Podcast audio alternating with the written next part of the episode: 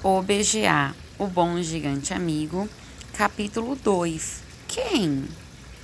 Não era humano. Não podia ser. Era quatro vezes mais alto do que o mais alto ser humano. Era tão alto que sua cabeça ficava acima das janelas do segundo andar das casas.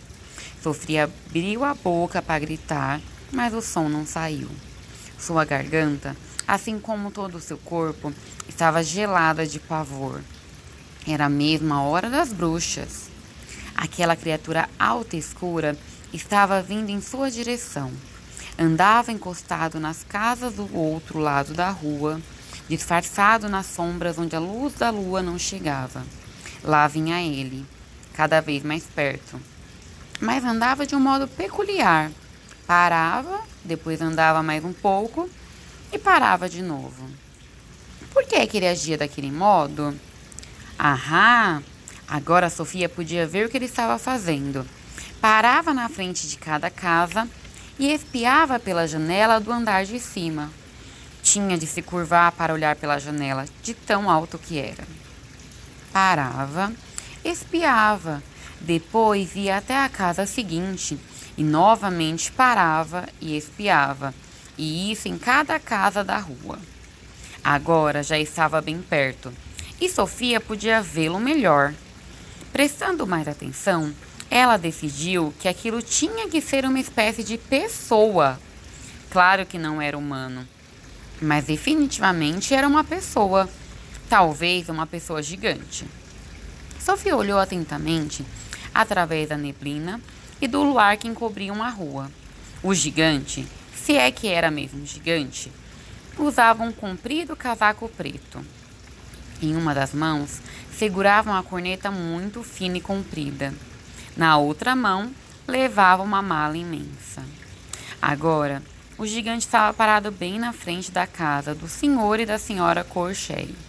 Os Corcheis eram os donos de uma mercearia que ficava bem no meio da rua principal.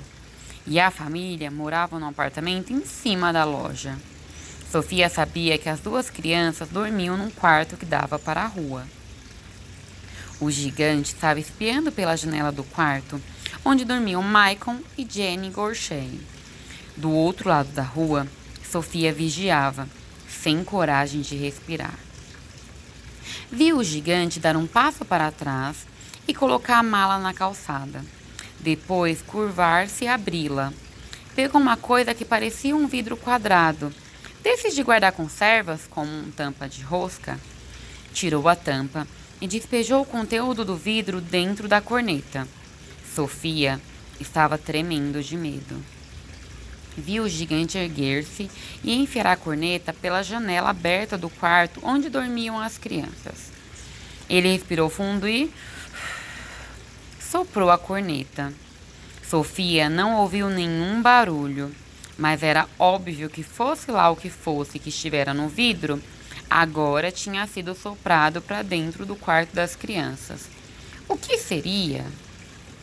No momento que o gigante retirou a corneta da janela e abaixou-se para apanhar a mala, seus olhos percorreram o outro lado da rua. Sofia pôde ver então, iluminada pela lua, uma cara comprida, pálida e enrugada adornada pelas orelhas mais imensas que se poderia imaginar. O nariz era fino como uma faca, e acima dele estavam dois olhos brilhantes que olhavam diretamente para ela. O olhar era feroz demoníaco. Sofia deu um gritinho e saiu da janela. Correu pelo dormitório, pulou na cama e escondeu-se debaixo das cobertas. Ficou ali, quietinha como um camundongo, o corpo todo tremendo.